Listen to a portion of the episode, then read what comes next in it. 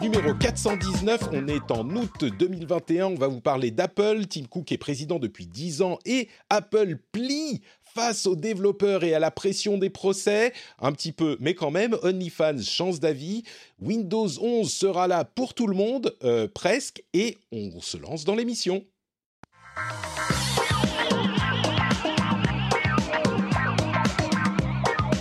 Bonjour à tous et bienvenue dans le Rendez-vous Tech. Je suis très heureux de vous recevoir pour cet épisode euh, qui va être animé, je n'en doute pas. Avant de se lancer, je voudrais évidemment remercier les auditeurs qui soutiennent l'émission Alexandra Strauss, Frédéric Fez, Zoltix, Valérie Gerfaux, Ben Fer et le producteur de cet épisode, Léthargique Panda, qui est le panda non, il ne semble pas comme ça avec son nom, mais c'est le panda le plus sympathique qui soit dans toute la terre des pandas qui écoutent le rendez-vous tech et qui en sont des contributeurs sur Patreon. Merci à vous tous, merci à tous ceux qui soutiennent l'émission, c'est grâce à vous que l'émission est là. Et je vais également, euh, avant de me lancer dans les sujets, euh, dire bonjour bah, aux invités. D'une part, Mélinda Davansoulas qui nous fait le plaisir de se joindre à nous encore une fois depuis l'équipe de Frandroid. Comment ça va Mélinda? Oh, Écoute, ça va très très bien, je suis ravie d'être là. Ça me fait bien plaisir depuis longtemps. Très heureux de t'avoir. On a beaucoup de choses à dire sur les 10 ans de euh, Tim Cook à Apple et sur euh, plein d'autres choses. On va, on va dire des. des, tu fais partie de Frandroid, donc tu es un petit peu dans l'équipe d'en face. Hein, mais justement, on va voir ce que, ce que tu as à nous dire sur ça. Je suis, je suis la caution Apple pour tromper l'ennemi. C'est très bien, c'est très bien. On a également euh, Sébastien Dumoulin qui nous rejoint des échos pour la première fois. Donc, on va essayer d'être gentil. Hein. Bonjour Sébastien, comment ça va? Bonjour à tous, je vais essayer d'être gentil aussi, c'est promis. on espère que ça va bien se passer. Un petit mot pour remercier Twitch, euh, sur lequel on est diffusé en live tous les mardis à midi, qui nous a amené à un train de la hype niveau 4 euh, complètement incroyable qui est en train de se terminer. Donc on remercie tous ceux qui ont lancé euh, des abonnements par Twitch. C'était un moment très particulier qu'on a vécu juste avant l'émission. C'était totalement fou, on s'est beaucoup amusé ensemble. Si vous vous voulez participer à ces moments de bonheur, vous pouvez nous rejoindre sur Twitch les midis. Euh, bah, les, mardis midi plutôt, c'est vraiment un moment très sympathique. Et en plus de ça, vous avez l'émission en live avec l'interaction avec la chat, chat room, tout ça, tout ça. C'est vraiment un moment particulier que je fais depuis quelques mois maintenant et que je commence à vraiment, vraiment apprécier. Alors, euh, bah, les sujets du jour, c'est notamment du côté d'Apple. Alors, je vous ai fait un petit, euh, truc de hype avec les 10 ans de Tim Cook. On va en parler rapidement parce que c'est pas le sujet principal non plus. Le sujet principal, ça va être plutôt les mouvements d'Apple en faveur des développeurs un peu, mais pas que. Mais avant ça, il y a quand même effectivement euh, cette question qui est importante, qui est celle de la, de la, bah, de ce café Tim Cook chez Apple en disant je crois qu'on peut euh, avoir deux avis euh, assez diamétralement opposés. Généralement, c'est soit bah, il a transformé Apple en une société qui valait quelque chose comme un maigre demi-milliard de dollars en bourse euh, à enfin demi oui demi milliard de dollars en bourse à une société qui va qui vaut maintenant 2 billions de dollars en bourse et tout ça, ça s'est fait en 10 ans. Même si évidemment Steve Jobs était le visionnaire, euh, bah, celui qui fait, qui a, qui a continué l'héritage de, de Steve Jobs et qui a réussi à ce que Apple euh, continue sur sa trajectoire, ce qui était qui est une trajectoire toujours montante, ce qui n'était pas du tout évident, eh ben, c'est Tim Cook. Et d'un autre côté, euh, certains diront, mais oui, mais il n'a rien inventé, il n'y a plus rien d'innovant chez Apple, donc il a euh, surfé sur euh, les idées intéressantes de Steve Jobs, et lui, en lui-même, bah, c'est un gars qui fait de la finance. Peut-être que la vérité se situe entre les deux, je ne sais pas, mais on va poser la question du coup à Melinda d'abord. Qu'est-ce que tu penses de ces dix ans de, de Tim Cook avant qu'on parle des choses sérieuses? C'est exactement ce que tu dis. Je pense qu'on est entre les deux. Mmh. C'est-à-dire que clairement, c'était pas, euh, c'était pas un visionnaire, et, euh, et c'est pour ça que, que, Steve Jobs est allé le, chercher. Il voulait quelqu'un de complémentaire. Et euh, il faut pas oublier, c'est l'ingénieur. Tim Cook, c'est un ingénieur, c'est un mec discret, c'est celui qui qui veut pas se mettre dans la lumière et qui a été obligé. Et c'était lui qui était là initialement pour relancer toute la machine de la production. ouais, c'est le, le, génie de la logistique, Tim Cook. C'est celui qui a fait la chaîne de production. Exactement. C'est lui qui était censé aller euh, s'étendre en Chine. Il a fait que les usines en Chine sont plus. Euh, et pas que les usines d'ailleurs, le marché chinois s'est ouvert à Apple. Il a vraiment été là. C'était son rôle initial. Il était là pour relancer tout ça. Et finalement, bah, une fois qu'il est devenu patron, d'Apple quand Jobs était malade et quand il est, décédé, bah, il a peaufiné tout ça. Donc oui, sur le point de vue économique, on peut pas, il a multiplié par la valorisation d'Apple. Ça, c'est son plus gros succès. Après, il a fait des changements, il a, fait des changements structurels dans l'approche des choses, de bosser beaucoup plus en, plus en équipe. Mais c'est quelqu'un qui veut tirer les ficelles de loin. Mm. Il n'a pas besoin de se mettre dans la lumière comme Jobs. Là-dessus, il est complètement différent.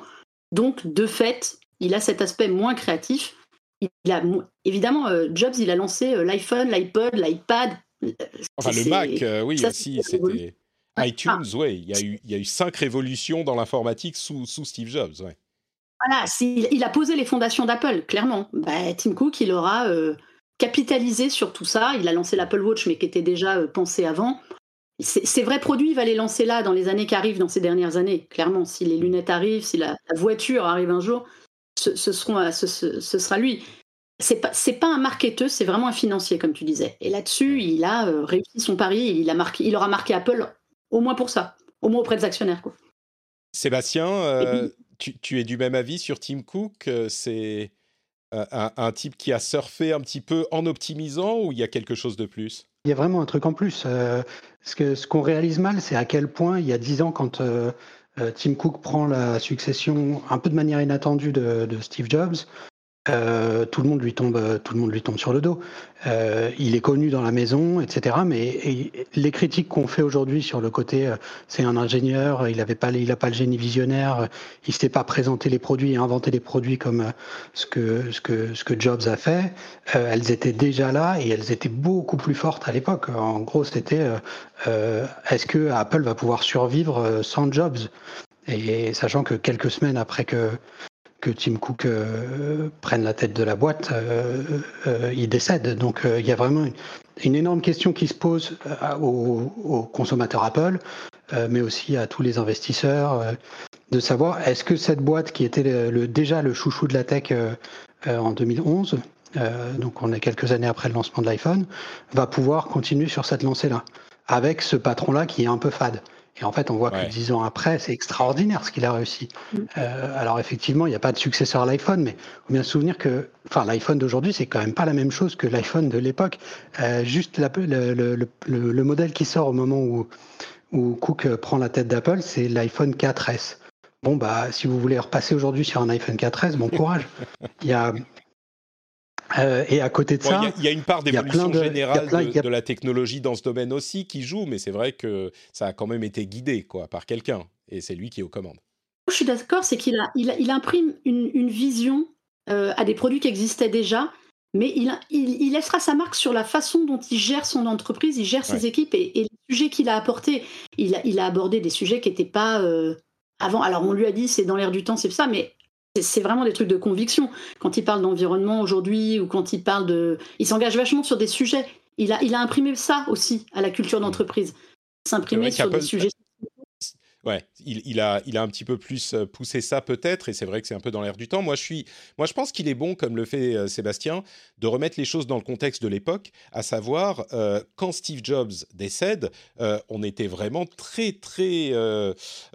enfin, on n'était pas du tout certain, on est très, très incertain sur l'avenir de la boîte sous Tim Cook. Donc, le fait qu'il ait quadruplé la... C'est la, la, société qui a la plus grosse valorisation boursière au monde, Apple, et il a quadruplé la valeur de la, de la boîte rien que ça, par rapport à ce qu'on en pensait à l'époque, euh, c'est quelque chose qu'il ne faut pas du tout minimiser. Et, cette euh, euh, réussite de gestion, parce que ce qu'il fait très bien, c'est la gestion bah, de la chaîne de production et d'approvisionnement dans le contexte d'une société aussi énorme qui est dans autant de domaines matériels, avec des objets physiques qu'il faut livrer, c'est euh, quelque chose qui requiert un véritable génie de la, de la logistique.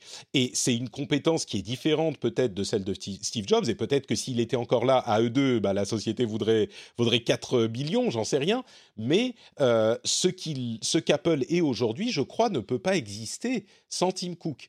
Et bon, peut-être que l'innovation est un sujet dont on pourra débattre aussi, mais je crois que c'est, c'est, c'est, on a tendance à minimiser euh, cet aspect de sa, de sa gestion à Tim Cook et l'importance en tout cas de, de, cet aspect de la gestion. Parce qu'Apple ne peut pas exister sans Tim Cook aujourd'hui, je crois. Euh, c'est ce que tu avais l'air de dire aussi, Sébastien, mais... mais ça me semble. je voudrais ajouter plusieurs trucs. Le, premier, c'est peut-être quand même que euh, on se rend pas compte à quel point il a développé. Enfin, Apple quand même ces dix dernières années, il n'a pas fait que faire évoluer son iPhone. Et il y a des lignes de produits qui n'existaient absolument pas il y a dix ans, qui sont devenus aujourd'hui des business monstrueux, qui sont cachés dans l'empire Apple quelque part. Hmm. C'est-à-dire que euh, tout ce qui est les produits accessoires, donc les, les écouteurs, euh, euh, les enceintes Beats, là, etc. on a l'impression que c'est des petits trucs. Sauf qu'en fait, aujourd'hui, ça représente 30 milliards de, dollars sur les 9 premiers mois de l'année, qui vont probablement terminer l'année à 40 ou quelque chose comme ça. Ça veut dire que ça représente en, en volume de business, en chiffre d'affaires, à peu près ce que, ce que les ventes de l'iPhone il y a 10 ans. quoi. C'est-à-dire qu'il a, il a refait un business aussi gros hmm. que l'iPhone quand, quand, il a pris les, quand il a pris les commandes. Et, et donc ça, c'est un gros, un gros succès. L'autre, c'est les, les, services, hein, c'est la montée en puissance de, de l'App Store, de tous les abonnements qu'on connaît, Apple Music, etc. Ça, bah, c'est 50 milliards. Donc c'est déjà plus gros que l'iPhone à l'époque. Et bon, bah ça, c'est que tout ça, ça s'est produit quand même sous Tim Cook. Et l'autre truc, c'est on disait sur l'innovation. Alors peut-être que c'est pas aussi euh, euh, évident qu'à l'époque où on avait l'impression qu'il y avait une rupture technologique. Bon, ce qu'il faut bien voir, c'est que, que les consommateurs seraient hyper contents si tous les, tous les ans ou tous les deux ans, il y avait une rupture technologique euh, comme l'a été le smartphone. Mais euh, c'est pas possible, quoi. C'est un truc qui arrive peut-être tous les dix ans et encore. Donc, on reproche à Tim Cook un truc qui, qui est juste pas, possible. Et par contre, il a quand même mis des gros moyens sur l'innovation le fait que ce soit une boîte qui quand même arrive à mettre ses processeurs aujourd'hui dans ses Mac pour dégager Intel, ça veut bien dire la puissance de la, machine. Et quand on regarde encore une fois les chiffres, euh, à l'époque, Apple, c'était déjà monstrueux, ils investissaient 2 milliards en RD, etc.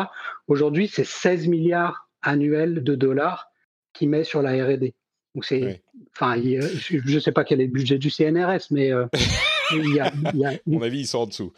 Mais c'est vrai que euh, cet aspect du M1, tu, fais bien de le rappeler, je l'avais quasiment oublié, euh, et, c'est une vision, là encore, stratégique qui est peut-être euh, claire quand on est dans les petits papiers d'Apple, mais qui est quand même assez audacieuse et qui se révèle être un pari incroyablement gagnant vu la qualité du, processeur au final. Et c'est une décision stratégique qui a été prise par lui. Donc, bon, il est difficile de dépatouiller ce qui se serait passé avec euh, Steve Jobs ou sans Tim Cook. Euh, peut-être que tout le monde aurait fait la même chose. Mais en tout cas, je trouve qu'il est un petit peu euh, ce pauvre Tim Cook qui est tellement maltraité par la presse par rapport à son illustre prédécesseur. Au moins, dans le rendez-vous tech, on lui aura rendu justice et il aura reçu un petit peu de, de, comment dire, de compliments euh, de, chez nous au moins. Euh, bon, il y a quand même un, sujet qui est même encore un petit peu plus gros, euh, c'est cette décision d'Apple qui est assez inattendue.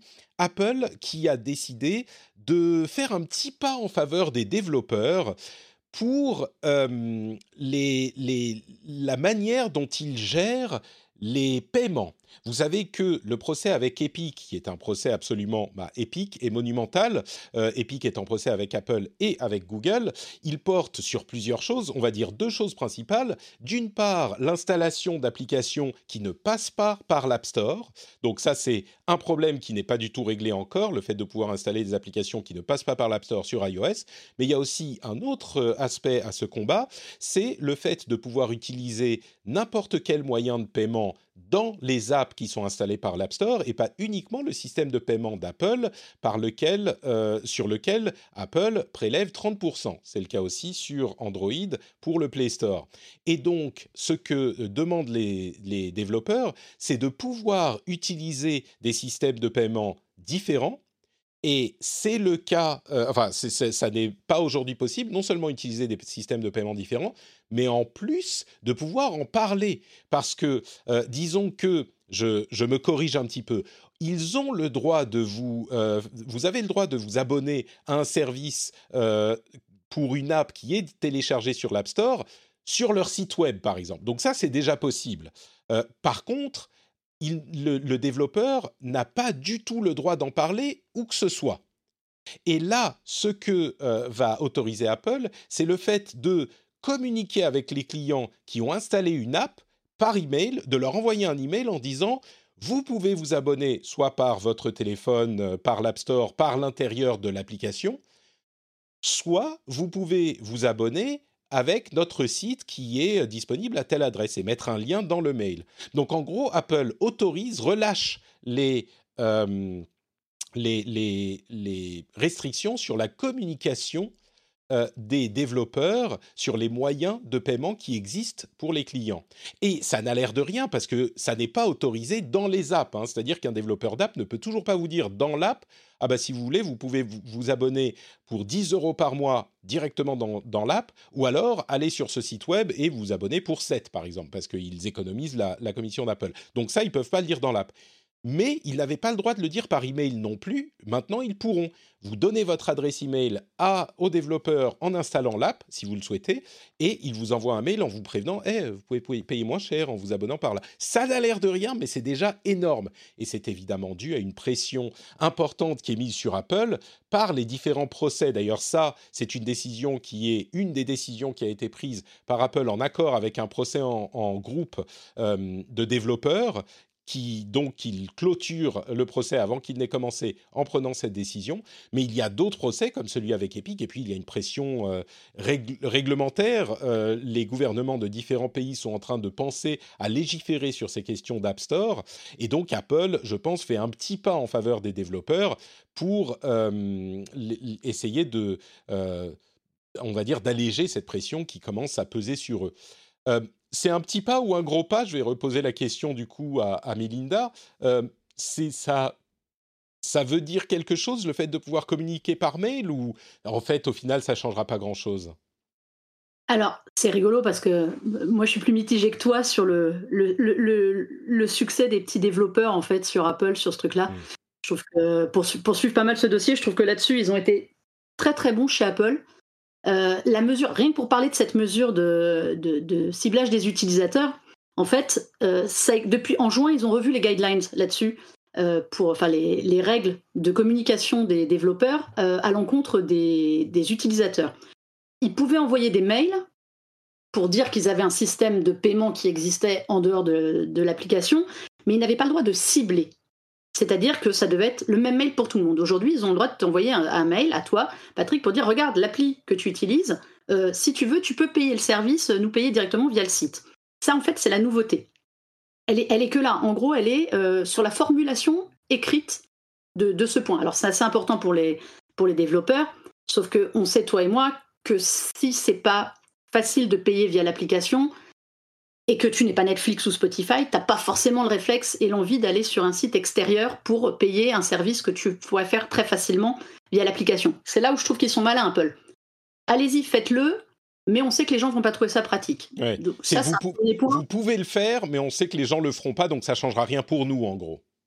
Voilà. Et en plus, et ça j'ai demandé à, Apple euh, euh, après, après cette annonce-là, le petit truc qui est drôle, c'est qu'il faut qu'en plus, l'application enfin l'entreprise derrière l'app, ait eu l'autorisation des utilisateurs pour les cibler dans la, dans le, la, communication et donc d'envoyer, d'avoir le droit d'envoyer le mail pour les avertir de cette possibilité-là. Parce que tu vois un peu toutes les galères pour la pauvre entreprise. sachant que derrière, il faut aussi qu'elle laisse le droit aux gens de refuser le, parcours du combattant. Non, mais elle, elle, cet accord-là, en gros, ils ont, ils ont déboursé surtout 100 millions de dollars pour avoir la paix tout ce, cette class action là qui va se terminer, enfin, faut encore, que ce soit validé par la juge, qui est la même juge que celle du procès épique. Ça, c'est drôle aussi. Mais cet accord-là, pour moi, c'est un peu euh, les petits, alors ce qu'ils appellent les petits développeurs, c'est-à-dire ceux qui font moins d'un million de revenus de dollars par an, c'est le nerf de la guerre en fait actuellement entre Epic et Apple, parce que c'est 99% euh, de l'App Store pour schématiser, les gens qui payent les fameux frais de commission euh, qui, qui, sont euh, problématiques, c'est 15% des applis, grosso modo. On, voit tous que la majorité des applications sont, sont gratuites, mais c'est une manne et financière et en nombre. Pour moi, cet accord, c'est histoire d'attirer à eux les petits développeurs. C'est ça la, la, bataille entre Epic et Apple, c'est de savoir qui va prendre, en gros, qui va avoir la garde des enfants, pour schématiser. Et, et c'est ça. Et en fait, cet accord, Là où je trouve qu'Apple est, malin, c'est que quand tu regardes le contenu, honnêtement, ils font pas des masses de concessions. Très honnêtement. Mais on a l'impression que. Euh, par contre, on a l'impression qu'ils font, un, geste énorme. Honnêtement. Euh. je, précise sur une chose, euh, ces petits développeurs effectivement qui font moins d'un million euh, de dollars par an, euh, pour lesquels ils ont un fonds de 100 millions de dollars qu'ils vont redistribuer à tous les développeurs qui avaient une app, c'était entre 2015 et 2019 je crois, quelque chose comme ça.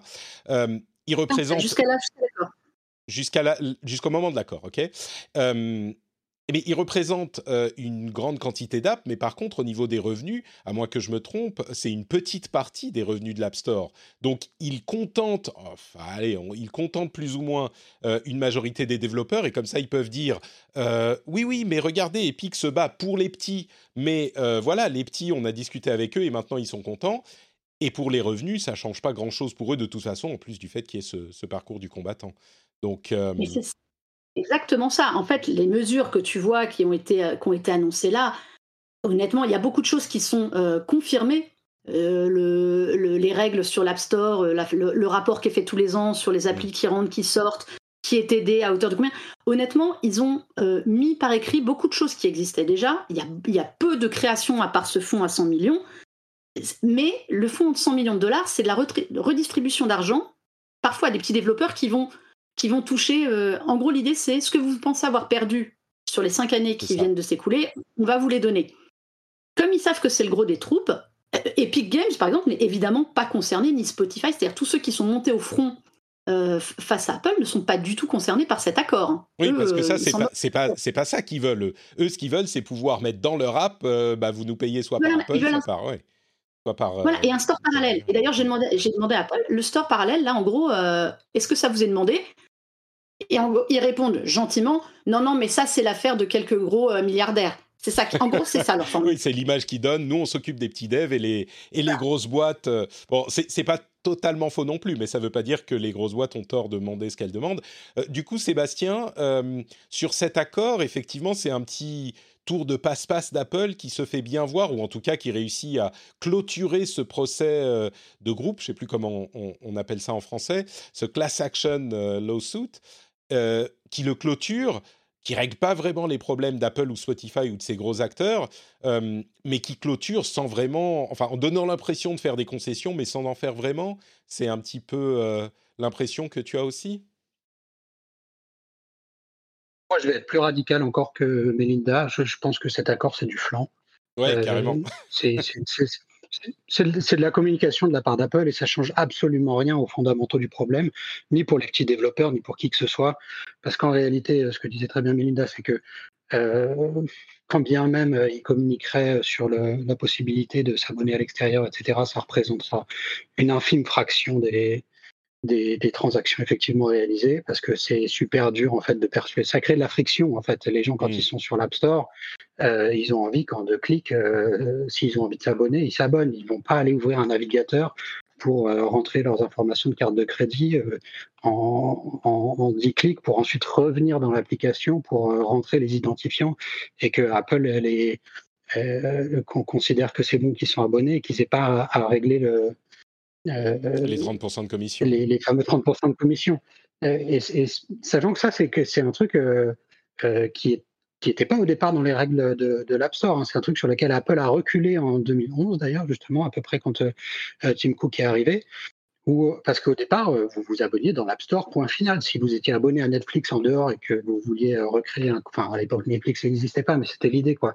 Si vous étiez abonné aux échos et que vous vouliez accéder à l'appli des échos sur l'App Store, vous vous abonniez aux échos euh, dans l'App Store. Vous n'aviez pas possibilité de faire le lien entre les deux abonnements. Mhm. Il y a eu une grosse bataille, notamment des éditeurs de presse, pour faire en sorte que quand vous étiez abonné à l'extérieur, euh, et que vous n'avez pas besoin de se réabonner dans l'App Store euh, système fermé. Vous n'aviez pas besoin de vous réabonner et du coup, bah, tant pis pour Apple, la commission lui passait sous le nez, mais globalement, il était quand même gagnant parce que tous les gens qui passent par l'App Store, en fait, s'abonnent dans l'App Store et ça restera valable. Et ça, donc, c'est là que, j'en viens à l'accord qui a été annoncé hier, c'est que ça change fondamentalement rien.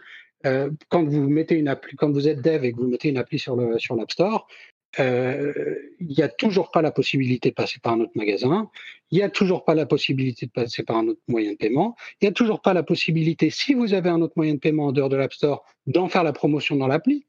C'est-à-dire que vous pouvez envoyer un mail, mais par contre, dans l'appli, il n'y a pas le droit de marquer euh, ou de mettre un lien vers votre site pour que les gens aient s'abonner. Donc autant dire que bah, ça ne concernera personne. Et en plus, les taux de commission qui sont quand même, euh, c'est quand même assez élevé. Euh. alors certes, il y a eu des, avancées pour les petits développeurs, etc. Ça peut descendre à 15% dans certains, dans certains, dans certains cas, mais c'est quand même 30%. Et grosso modo, vous gagnez un euro, on vous en pique 30 centimes. Hein, faut... Bah, c'est tout l'argument. C'est tout l'argument euh, bah d'Epic, c'est qu'aujourd'hui, ça ne vaut plus 30%. Euh, c'est un, un, une sorte de raquette aujourd'hui qui est due à ce monopole, euh, même s'il est, il est d'accord, j'imagine, pour dire que ce type de service peut valoir une certaine euh, commission. D'une part, il, faut, il propose qu'on laisse le choix pour que lui puisse installer son propre store, mais surtout, il dit 15%, ou enfin, il donne pas de chiffre précis, mais il dit 30%, c'est trop.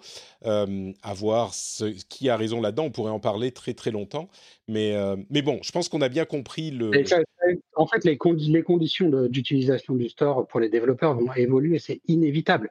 Ils peuvent, là, en fait, bon, ils ont, fait, ils ont, ils ont réussi à, à éviter euh, cette action de groupe aux États-Unis. En gros, ils ont payé 100 millions. Euh, d'ailleurs, il me semble que c'est que pour les développeurs US. Hein. si vous êtes un petit développeur ici en Europe, euh, vous n'aurez pas accès au fonds. Donc en gros, ils disent bon, alors on avait les petits développeurs US qui, qui nous menaçaient avec une action de groupe. Euh, potentiellement, ça pouvait être, ça pouvait nous coûter hyper cher. en plus, c'est des, enfin, c'est des procès au long cours, mais qui peuvent se terminer à, bah, si, on doit être indemnisé après chacun d'entre eux au tarif qui est euh, euh, fixé par le juge, ça peut nous coûter très cher et en plus, ça peut nous, nous forcer à faire évoluer notre modèle d'affaires euh, beaucoup plus considérablement que ce qu'on est prêt à faire. Donc là, finalement, on fait un truc à minima, on ne fait absolument pas évoluer notre modèle. On lâche 100 millions, ce qui pour nous est quand même pas grand-chose, et ce dossier-là est refermé. Mais bon, c'est un dossier parmi tant, parmi tant d'autres, parce que bah, la classe action des développeurs aux États-Unis, bon, c'est que c'est c'est la petite bataille au milieu de la grande guerre qui est menée partout dans le monde. Et justement, euh, la grande guerre menée partout dans le monde, c'est à ça qu'on va en venir. Euh, la Corée du Sud, par exemple, est en train de voter une loi qui obligera les App Store, qu'ils soient du côté d'Apple ou du côté de Google, à autoriser les paiements euh, de tiers dans les apps. Donc on parle que de la Corée ici, mais on sait qu'il y a des euh, considérations similaires qui sont en train d'être euh, prises, d'être faites aux États-Unis et en Europe. Euh, il y a également une info qui est sortie avec le procès de d'Epic qui est pas directement lié à ça, mais qui est quand même intéressante à noter. Pour l'année 2019, le Google Play Store a eu en, en revenu 11 milliards de dollars sur lesquels les, euh, les, les Pardon, je, me trompe dans les chiffres. Euh, il y a eu 8,5 milliards de revenus, de, de profits euh, bruts, et les personnes qui sont dans le, les finances comprendront bien la différence. Moi, moi, c'est pas mon cas. Et 7 millions en profit net. Donc, en gros, ils ont mis la, marge de Google sur l'App Store à 62%. C'est ça qu'il faut retenir. La marge de Google à 62% sur les ventes sur l'App Store. Alors après, peut-être que euh, ça dépend comment on compte euh, ce qui fait partie des dépenses pour promouvoir l'App Store. En tout cas, c'est comme ça que fiscalement, euh, Alphabet, la, Google l'a compté. 11 milliards de revenus, 7 milliards de profit net, on est à 62% de marge on se rend compte qu'il y a quelque part là un truc qui est bizarre, parce que n'importe quel business qui euh, fait 60% de marge sur ce qu'il vend, il y a un truc qui, qui, tourne bizarrement, on va dire. Et les préoccupations sur de la position dominante, je pense, se font encore plus pressantes. Donc euh, ça, c'est un autre aspect de la chose qui fait que je vais vous demander du coup pour conclure ce sujet vos prévisions. Euh, est-ce qu'on va avoir euh, par l'appareil, par les, les, les parlements, est-ce qu'on va avoir des lois qui obligeront Apple et Google à accepter, enfin à modifier ces conditions-là de, paiement Est-ce qu'ils vont d'une part être obligés, on va dire dans les deux ans, hein, on va pas voir trop trop loin, mais dans les deux ans, est-ce qu'ils vont être obligés d'accepter les paiements tiers dans les apps et ou l'installation d'applications tierces, là on parle plutôt d'Apple parce que c'est déjà possible chez Google, l'installation d'applications tierces sur les OS. Mélinda, deux questions. Oui, non, non, oui, oui, oui, non, non. Je te laisse le choix. Si je te réponds que non et oui, on va pas aller loin. Euh, alors, je pense que sur le paiement, je ne sais pas s'ils obtiendront gain de cause. Euh, je pense qu'en Asie, tu sais que les systèmes de paiement parallèles euh, sont extrêmement puissants, là, peut-être qu'ils seront obligés de céder. Pour le reste, ils font du Apple comme d'hab ou du Google, c'est-à-dire oui, mais avec des, des, restrictions de folie, enfin des, galères euh, pas croyables. Après, s'il y a une loi qui est votée, elle est précise, la loi. Après, ils peuvent essayer de contourner. Oui, mais tu sais, comme je te dirais, il y a la loi et l'esprit de la loi. Euh, tu as la loi qui va te dire faites-le, puis lui, eux, ils vont faire OK, vous faites ça, ça va ressembler à un 400 mètres les gars, soyez prêts. C'est ça, en fait, à, à l'Apple. Et euh, donc, je pense que ça viendra. Mais, euh, mais tu vois, avec toutes ces contraintes, et pareil pour le store euh, parallèle, ils, ils, finiront par lâcher, mais avec des contraintes de folie qui font qu'en fait, pour l'utilisateur, parce que leur pensée première, elle est sur l'utilisateur, c'est tellement galère de faire autrement que finalement, ils restent là. Hmm. Parce que les 15%, les 30% de commission, euh, il faut vraiment que ce soit conséquent pour qu'un utilisateur cherche pas la facilité. Et Apple, comme Google, ils se reposent là-dessus sur la simplicité d'utilisation. Ils peuvent faire des concessions à côté avec des handicaps de folie, hmm. parce que la justice les, oblige, les développeurs les obligent, mais au final, ils, peaufineront pour que leur solution principale elle soit la plus intuitive et simple possible. Donc je, euh, pense que hmm, ça viendra, mais de là à ce que ce soit utilisé facilement, euh, il y a encore du boulot. Sébastien, tu es sur la même ligne, tu vois pas les choses vraiment évoluer dans le concrètement, euh, même s'il y a des lois qui sont votées, parce que c'est ce que tout le monde attend là. Ah si, moi je pense que c'est ça arrive, euh, ça va tomber. La question c'est de savoir où, quand, euh, où est-ce que ça va arriver en premier, sous quelle forme et dans quelle mesure est-ce qu'il va y avoir euh, effectivement des méthodes de contournement, des choses comme ça. Mais en vérité, ils vont être obligés de, s'ouvrir. Là, un bon candidat, donc c'est il y a la Corée qui va arriver incessamment avec l'obligation d'ouvrir les, systèmes de paiement. Euh, est-ce qu'après ils appliqueront cette règle-là qu'en Corée? C'est aussi compliqué pour ah eux d'avoir des règles qui sont nationales. Ça, c'est sûr, hein. euh, ils, restreindront autant que possible. Si la loi est votée en Corée, ça va être qu'en Corée que ça sera possible, moi j'en suis convaincu. Ouais, et après il y a la question de savoir effectivement si les, si les consommateurs voudront euh, aller vers des systèmes de paiement alternatifs, accepteront de, d'aller vers des solutions qui sont qui seront peut-être moins ergonomiques quitte à ce qu'elles soient un peu moins chères. Euh, l'autre question, c'est effectivement les autres, les autres, les autres App Store sur le sur l'iPhone. Euh, bon, là, c'est quand même euh, ouais, ça sera quand même encore une. C'est plus compliqué. Un, peu plus compliqué. Mais moi, je crois qu'il y a. Moi, je crois qu'on peut. pardon, je t'ai interrompu, Sébastien. Non, vas-y. Euh, je crois que, que, ça peut, si c'est effectivement clairement autorisé, euh, je crois qu'après, quand la porte est ouverte, euh, ça, le déferlement arrive. Mais bon, on, verra comment ça se passe, si ça se produit. Mais, mais, je crois que ça commence à faire trop de bruit pour qu'il n'y ait rien qui, qui arrive. Donc, c'est un petit peu sur votre ligne aussi. Mais... il y a un moment, il faut constater les choses. C'est-à-dire que ils ont joué la montre, mais là, il y a un côté où le problème est devenu vraiment incontournable. Euh, et il n'y a que deux acteurs au monde, même si euh, Google peut prétendre qu'il euh, y a de la concurrence, qu'on peut effectivement installer un autre App Store, etc. En fait, il y, a tellement de, haies, d'obstacles, que, pour reprendre la métaphore, que, en fait c'est galère. Et en fait, il y a deux acteurs au monde qui contrôlent qu'est-ce que vous pouvez télécharger, à quel prix, etc. Et bon, pourquoi pas, si on considère que euh, euh, c'est la méthode la plus efficace, que derrière, il y a euh, la sécurité qui va avec, il y a la protection des données qui va avec, très bien. Mais par contre, est-ce que à partir du moment où ils sont dans une position qui est une, situation de duopole ou une situation de monopole en fait sur leur écosystème, on peut leur permettre de faire des profits qui sont aussi monstrueux? La réponse, en fait, elle est non. C'est une réponse concurrentielle qui est euh, de dire euh, s'il y a un seul acteur qui est sur un marché, il va monter les prix et il va se rincer au passage euh, au détriment du consommateur, au détriment de la concurrence. Et donc, il faut que si cette infrastructure elle est essentielle et qu'elle ne peut pas être doublonnée, il faut qu'on régule les prix. C'est un peu comme quand Orange a le, réseau cuivre, par exemple, en France, pour faire de la DSL, bah, à un moment, personne ne va reconstruire un réseau cuivre. Donc, on dit, OK, c'est vous qui avez la seule infrastructure qui est dispo, mmh. Tout va passer par vous, mais par contre, vous ne pouvez pas facturer à Free ou à Bouygues 50 euros par mois pour accéder à une ligne ADSL parce que c'est pas juste. Mmh euh, euh, parce qu'ils qu'ils peuvent pas construire une, alternative.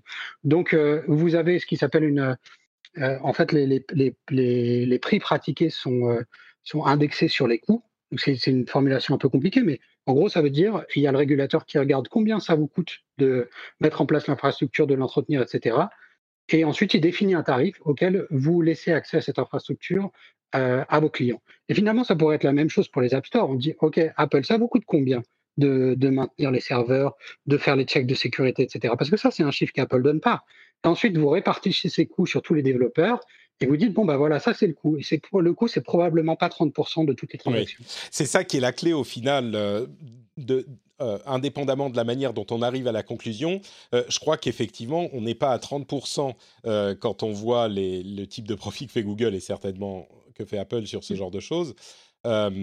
Et, du coup, comment déterminer la, la chose juste et puis surtout comment déterminer si on a le droit ou pas de, de parler de solutions de paiement tierces. Bon, on n'a pas fini d'en parler, j'en suis sûr. Avant d'avancer euh, plus loin d'Apple, du coup, je vais euh, juste mentionner le hashtag Apple2 qui dénonce racisme et sexisme dans euh, chez Apple, euh, qui est un mouvement qui est en train de prendre un petit peu d'ampleur, euh, dans la foulée duquel on a entendu des témoignages sur les questions de la vie privée d'employés qui sont obligés de lier leur compte iCloud personnel à leurs ordinateurs de travail et qui n'ont ensuite pas le droit de d'effacer le disque dur une fois qu'ils rendent l'ordinateur. Il y a ce genre de, de préoccupation. et puis, euh, donc il y, a tout un tas de choses dont on pourrait parler euh, euh, à, ce propos-là. Et puis il y a aussi les rumeurs sur l'iPhone 13, sur l'Apple Watch Series 7 et sur d'autres choses de ce genre-là. Il y a 100 millions d'utilisateurs d'Apple Watch en ce moment, d'après les estimations. et l'Apple Watch Series 7 donc devrait arriver. Elle aurait un plus grand écran, 41 à 45 mm et puis un bord plat comme sur les derniers iPhones. Bon, ça, on aura la réponse dans quelques semaines. Et on aura aussi la réponse sur l'iPhone qui peut communiquer avec des satellites LEO. LEO, c'est Low Earth Orbit euh, pour les satellites. Et c'est les satellites de type Starlink, mais il y en a beaucoup d'autres hein, euh, qui, utilisent ce type de technologie. Et donc, on aurait des iPhones qui peuvent communiquer avec ces satellites. Alors, c'est pas juste pour les communications classiques, euh, mais ça serait pour les urgences, pour les endroits où on n'a pas de 3 ou 4G. Euh, ça risque de pas être très utile euh, à tout le monde, mais je vois très bien euh, Mélinda ou Sébastien quand ils sont sur leur euh, yacht respectif au milieu de l'océan, qui n'ont pas de, couverture. Bon, en même temps, sur les yachts, il y a peut-être déjà une connexion satellite et on est en Wi-Fi. Donc, je ne sais pas, quand on est en train d'escalader l'Everest, hein, Mélinda, quand elle est en train d'escalader l'Everest, ça lui sera utile d'avoir une connexion satellite. C'est le genre de truc, s'ils en font une grosse feature, ça me semblera un petit peu surfait je ne sais pas vraiment si ça sert beaucoup. qu'on a une vision un petit peu. Je pense qu'on a une vision aussi un petit peu déformée des choses en tant que consommateur français parce que on a une couverture du territoire qui est quand même relativement bonne, même s'il y a peut-être certains des auditeurs qui sont dans des zones blanches. Mmh. Mais euh, globalement, c'est très satisfaisant et il suffit de se balader un petit peu en Europe ou d'aller aux États-Unis pour se rendre compte qu'il y a des endroits où ça capte rien du tout en fait. Et là, bah, euh, ouais, le, service il a une certaine légitimité, peut-être plus qu'en France. Ouais. Et, pour les urgences, c'est rassurant peut-être. On se dit bon bah au moins s'il y a un truc qui arrive, mon iPhone peut contacter quelqu'un même quand j'ai pas de, 4G ou de 5G ou de 3G. Oui, pardon, Melinda? Moi, je pense que ce sera qu'un truc d'urgence. En fait, tu sais, comme il existe déjà dans l'iPhone, ils ont déjà ça et dans l'Apple Watch aussi en partie. Euh, le numéro d'urgence international, tu sais, tu as cette possibilité euh, d'appeler. Je suis sûre, en fait, j'ai peine à croire que ça serve à autre chose qu'à ça, pour les coûts déjà que ça pourrait engendrer. C'est ce qui est euh, décrit dans les rumeurs déjà, ouais. Euh, ils l'ouvriront pour mon yacht, euh, comme ça je serai tranquille. mais, mais, je vois plus ça comme euh, une, une, nouvelle fonctionnalité, tout ce qu'ils ont fait, là, les appels d'urgence à l'international. Je pense mm. que c'est ça, tu pourras servir partout si tu as un problème. Mais je vois pas ça comme une. J'ai du mal à, à, concevoir ça comme autre chose sur l'iPhone 13. tout le monde. On est d'accord. C'est ce que c'est ce que. Les... ça va être génial. On va voir les communications par satellite. Ça coûte quand même trois bras et demi. donc j'ai peine à croire que tu vois, ce soit, ça serve à autre chose que pour de, de, de l'urgence. Ouais. En fait. On est d'accord. Euh, et du coup, euh, ça nous permet de refermer cette longue page Apple et de parler de OnlyFans. On a longuement, longuement parlé de euh, l'affaire OnlyFans la semaine dernière. Donc on va pas refaire tout le résumé. Je vous propose d'aller euh, écouter cet épisode-là si vous voulez tous les détails. OnlyFans, qui est un, je vais résumer très très rapidement, OnlyFans qui est un site euh, de soutien participatif comparable à Patreon ou Tipeee ou d'autres types de, d'autres sites de ce type-là, sauf qu'ils se sont fait leur nom sur du contenu pornographique essentiellement, avec euh, des travailleurs et des travailleuses du sexe qui euh, utilisaient la plateforme pour financer leur travail et donc recevoir des paiements de leurs fans, comme l'indique le nom du site, eh bien, la semaine dernière, ou il y a deux semaines, ils annonçaient qu'ils allaient supprimer, interdire le contenu pornographique de toute la plateforme, euh, pour des raisons qu'on a détaillées à l'épisode précédent. Eh bien, surprise, euh, vraiment euh, surprise totale, il y a quelques jours de ça, ils ont annoncé faire machine arrière et finalement ne plus du tout bannir le contenu pornographique et qu'ils avaient réussi à s'assurer qu'ils avaient réussi à s'assurer une, euh, de pouvoir continuer à opérer en fait avec les euh, sociétés de paiement et de facturation et ce genre de choses. C'était le, cœur du problème. Alors, on n'a pas les détails. Est-ce que ça veut dire que eux, ils ont euh, de leur côté donné des assurances sur l'identification des personnes qui utilisent le service du côté des créateurs et des créatrices, bien sûr, puisque on n'est pas dans des sites comme des sites de contenu pornographique généraux où on va avoir euh, beaucoup de gens, beaucoup de vidéos, beaucoup d'acteurs et d'actrices différentes qui vont passer dans les vidéos et ça va être difficile de contrôler parce qu'ils n'ont pas une relation directe avec la personne. Là, chaque créateur ou chaque créatrice peut être identifié.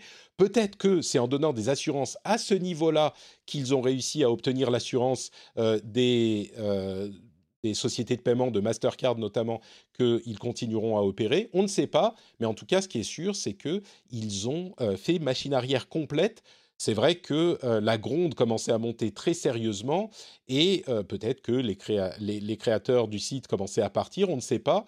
Mais c'était assez inattendu, je crois. Je ne sais pas si vous avez suivi cette affaire de votre côté, Mélinda et, Sébastien, mais on pensait que là, en octobre, c'était terminé pour OnlyFans et le porno. Bah, ce changement était vraiment surprenant. Déjà, j'ai découvert que sur OnlyFans, il y avait autre chose que du porno. Donc, si tu veux, c'était déjà ça la première info. Disons que c'est pas pour ça qu'ils sont connus, hein, mais effectivement. J'avoue que, si tu veux, quand j'ai entendu ça au début, je me suis dit, ah bah oui, si on leur retire ça, ils vont pouvoir euh, fermer. Hein. C'était la, la d'or qui disparaît, sans jeu de mots. Mais... Donc, ça m'a permis de savoir ça, déjà qu'il y avait autre chose comme. Euh, j'étais un peu là-dessus, j'avoue, euh, ma méconnaissance du site. Mais, mais non, mais l'argent, c'est le nerf de la guerre. si, tu, si tu perds ce qui a fait qu'ils le veuillent ou non, leur renommée et donc les gens qui, contribuent financièrement, euh, peut comprendre qu'ils sont un peu battus. Après, honnêtement, de ce que j'en avais entendu, les, arguments avancés par le secteur bancaire, qui en fait s'offusquaient plutôt que d'être utilisés pour ça, ils étaient un peu faibles. Je pense qu'ils avaient autre chose. La fraude euh, sur là-dessus était. Euh, moi, ça m'a paru bizarre cette histoire. Ça m'étonne pas. Je pense que chacun y allait de la défense de son image plus que mmh. de, de vrais euh, risques, en fait. Mais bon. Mais, non, mais ce que tu dis. je, crois que ce que tu dis est très juste. C'est une question de d'argent finalement. J'imagine qu'il y a beaucoup de gens qui se sont dit bon bah on va aller ailleurs. Et OnlyFans sans le porno, euh, c'est Patreon qui est moins connu que Patreon. Et du coup, euh, peut-être qu'ils n'ont pas vraiment d'intérêt, enfin, ils ne peuvent pas exister sans le porno. C'est peut-être pas une motivation très, on va dire, euh, euh, de défense de leur créateur finalement, mais simplement ils se sont rendus compte, bah, si, tout le monde part, et ça avait l'air d'être le cas, euh, il ne reste plus grand, grand, chose pour nous, et il y a d'autres options que OnlyFans. Il y a plein de sites qui font un petit peu la même chose et qui sont suffisamment petits pour passer sous le radar sur les préoccupations de, des, des, banques et des solutions de paiement. Donc, ils, ils ont dû se rendre compte qu'ils n'avaient pas, qu'ils ne pourraient peut-être pas survivre. Donc, euh, bon. Bref, en tout cas, toute notre discussion euh, de la semaine dernière, du coup, est cadeau. Euh, oui, Sébastien. Je trouve quand même qu'il y, a quelque chose de curieux dans le, dans le timing. Si tu veux, il y a mmh. cet aller-retour de communication est tellement rapide que tu peux pas t'empêcher. Enfin, tu, tu, peux penser légitimement que derrière ils ont fait un coup, que ce soit en termes de pub ou en termes de pression sur les financiers. À un moment, ils se disent bon, on rencontre une difficulté avec avec tel acteur, on sort du bois, on, fait rouler la grosse caisse et euh, qu'est-ce qui arrive derrière? Eh ben, il va y avoir d'autres financiers, d'autres banques, parce que finalement c'était des acteurs bancaires qui recherchaient, de ce que j'ai compris, euh, euh, qui vont toquer à la porte. On va trouver des solutions et en plus, bah, parce que finalement les, les, créateurs ils sont pas partis du jour au lendemain, tu vois. et et on a parlé d'OnlyFans comme jamais on en a parlé, notamment dans la presse grand public. Et donc aujourd'hui, ça veut dire que si tu si, si tu connaissais pas et que euh, tu as envie de trouver un site euh, de, de, contenu euh, porno, bah, hop, ça va faire tilt, tu vas sans doute aller tester OnlyFans. De ce point de vue-là, enfin, je sais pas, moi je me pose la question. D'accord. Je crois que. Et, et, je me demande dans quelle mesure il y avait eu un pré... enfin, il y avait quand même eu un précédent sur Pornhub avec le, ils avaient dû virer énormément de vidéos parce que oui, on en avait parlé la semaine dernière. Mais c'était pas la même situation. Alors je sais pas comment ça, je ne sais pas comment ça s'est traduit derrière, parce que c'est un peu. Non, c'est pas la même situation, mais finalement, on a parlé de Pornhub euh, beaucoup plus que. Parce que c'est quand même des sujets qui sont assez tabous. Euh, euh, et on a, on a parlé de, ces, de cet acteur-là en particulier. Comment est-ce que derrière ça s'est traduit dans ses chiffres de fréquentation et puis dans ses résultats économiques? Je ne sais pas. Ouais, alors le, problème de Pornhub est plus compliqué parce que Pornhub, effectivement, il y avait des contenus hautement illégaux et des contenus de trafic sexuel et de trafic de, de, personnes et sur Pornhub, les solutions de paiement type Visa, euh, Mastercard ne sont pas revenues.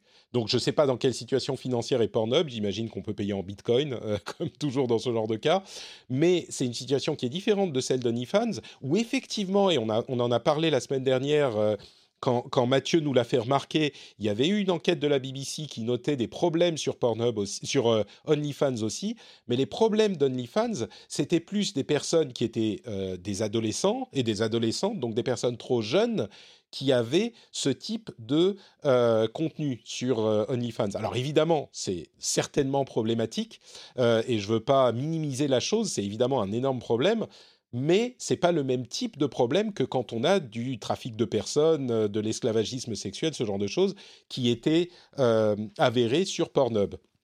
Et donc peut-être que les choses euh, de ce type sont plus faciles à réguler sur OnlyFans parce que on peut demander l'identité des personnes et c'est plus, plus facile à gérer de cette manière. Là où Pornhub a dû désactiver les contenus mis en ligne par la communauté, qui était moins facile à, à, gérer. Sur OnlyFans, il n'y a pas ce problème-là. Mais par contre, là où je te rejoins un petit peu, Sébastien, c'est que la, la pression sur Mastercard euh, a dû se, être euh, réelle parce que non seulement beaucoup de gens ont regardé du côté d'OnlyFans, mais beaucoup de gens ont aussi demandé mais attendez une seconde, Mastercard, pourquoi est-ce que vous euh, exigez ce genre de choses de aussi? Sur Pornhub, on comprenait, mais là, est-ce que c'est pas un petit peu du puritanisme ou de l'imposition morale ou ce genre de choses? Et c'était pas une très bonne image pour Mastercard.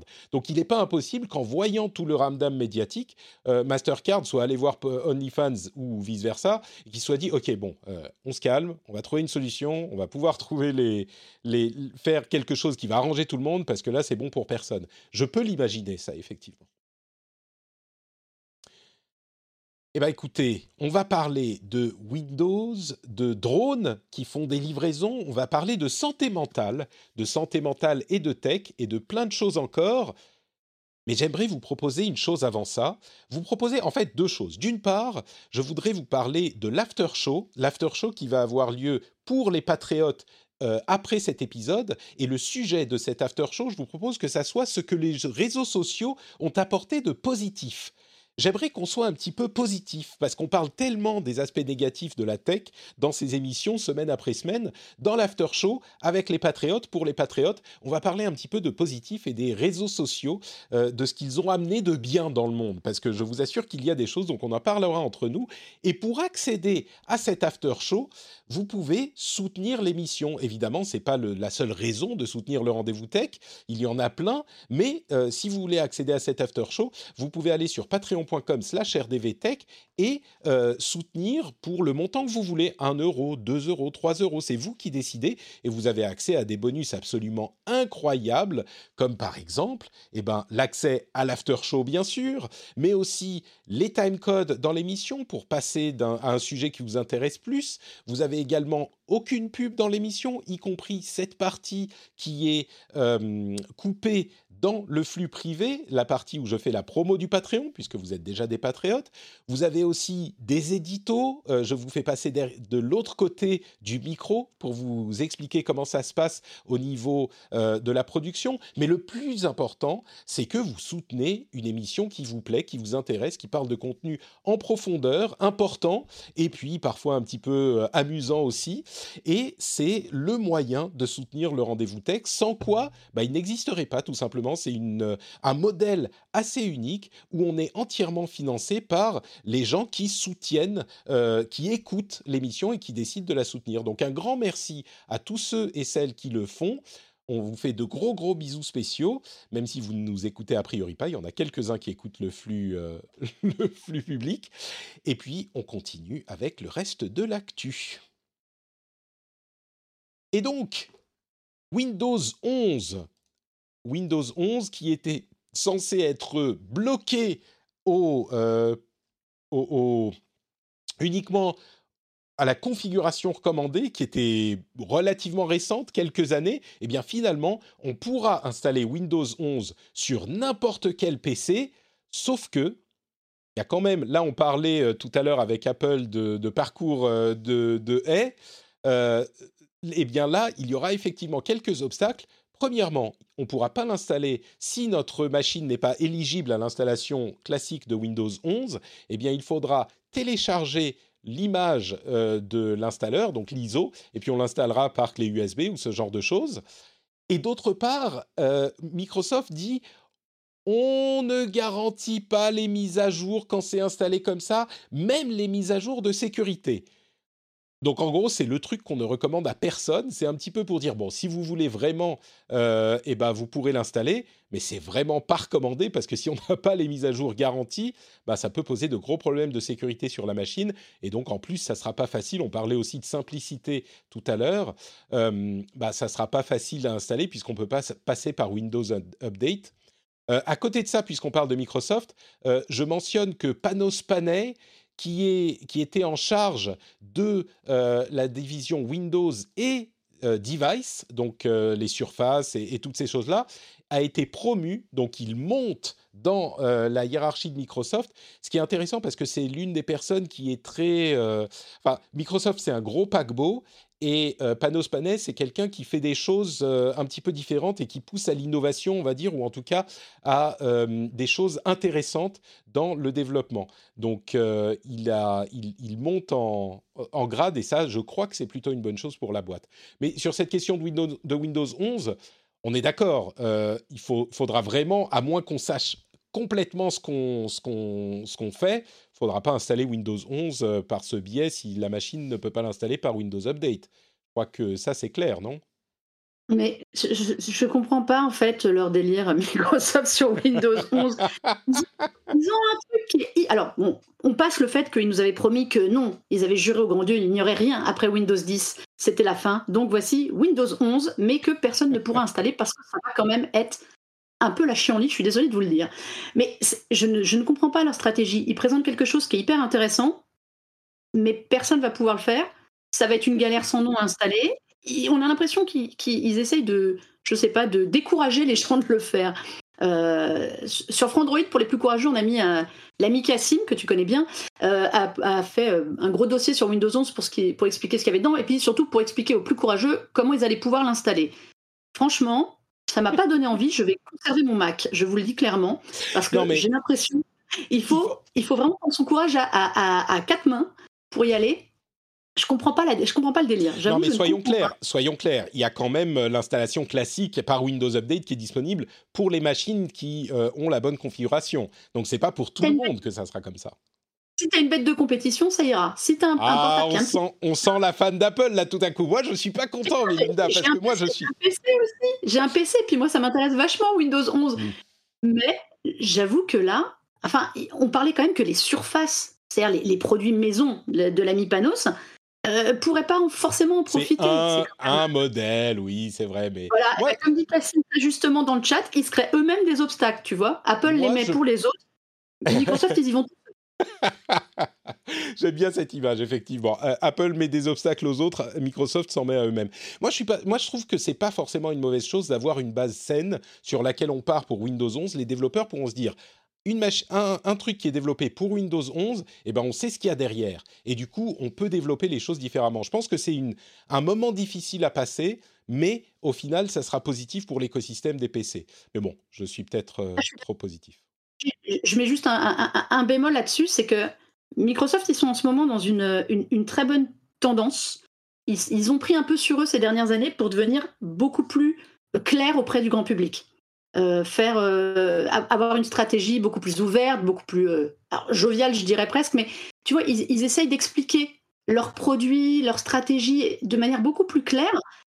Et en fait, là, ils arrivent avec un truc qui va pas être, enfin, qui va pas mm. être pour tout le parc qui je, trouve ça, en fait, je trouve ça dommage. sur la, lancer sur la je me demande si Windows 11, ils vont pas se, se, ralentir, en fait, mm. avec ça. Et, tu sais, les, développeurs, c'est top. Les, vrais gens, ils achètent un nouveau PC quand ils achètent, euh, quand, quand ils changent de machine quand ils achètent, enfin, ils changent d'OS quand ils achètent un nouveau PC. Tu vois, il y a peu de gens qui installent vraiment Windows 11 sur leur ancien PC, à part les gens comme nous, quoi. Mais en même temps, je dis ça, je suis peut-être trop indulgent avec Microsoft. Moi, j'avais bien Windows Vista et Windows 8, tu vois, donc euh, tout de suite, je me classe. Je me dis, Patrick, très bien, ok, on voit ce que tu veux dire.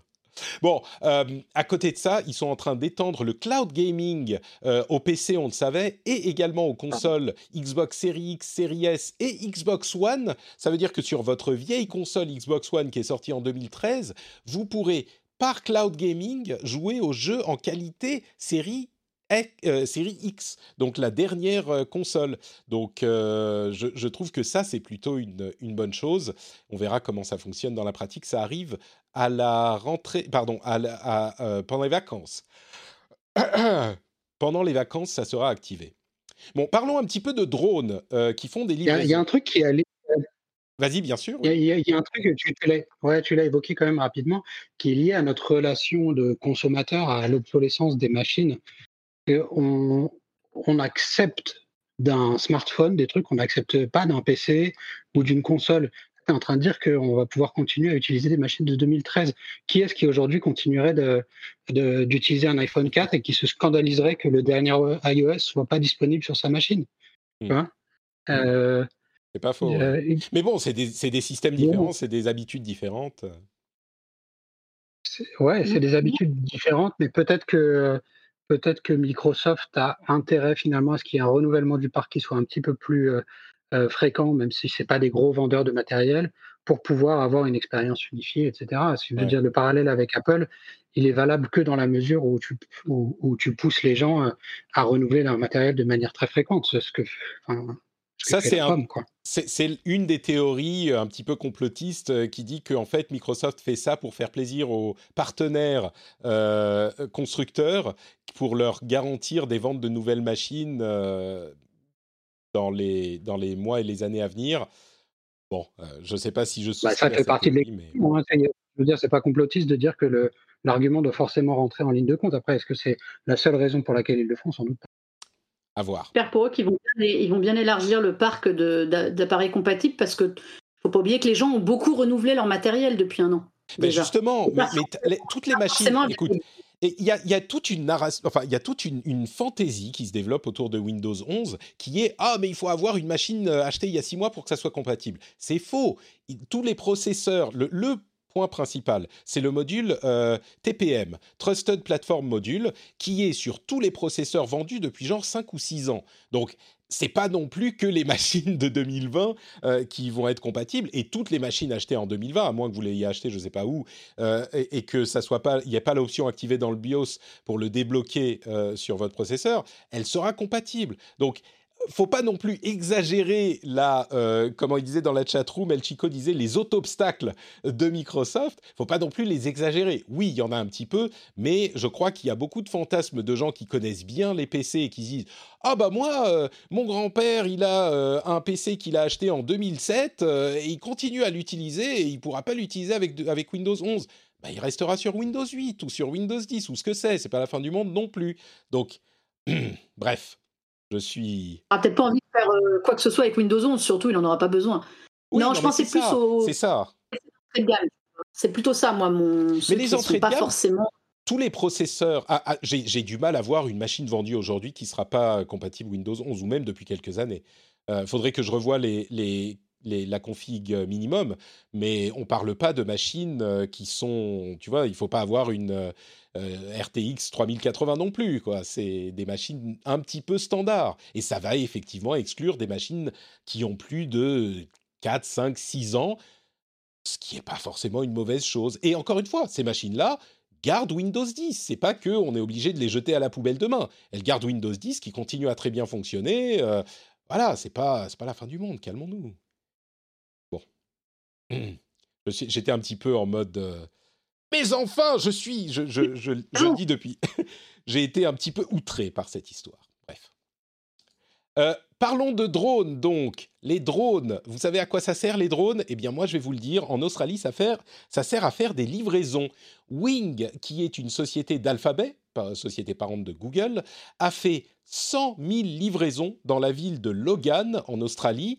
Euh, c'est une ville de 300 000 personnes et c'est des livraisons par drone.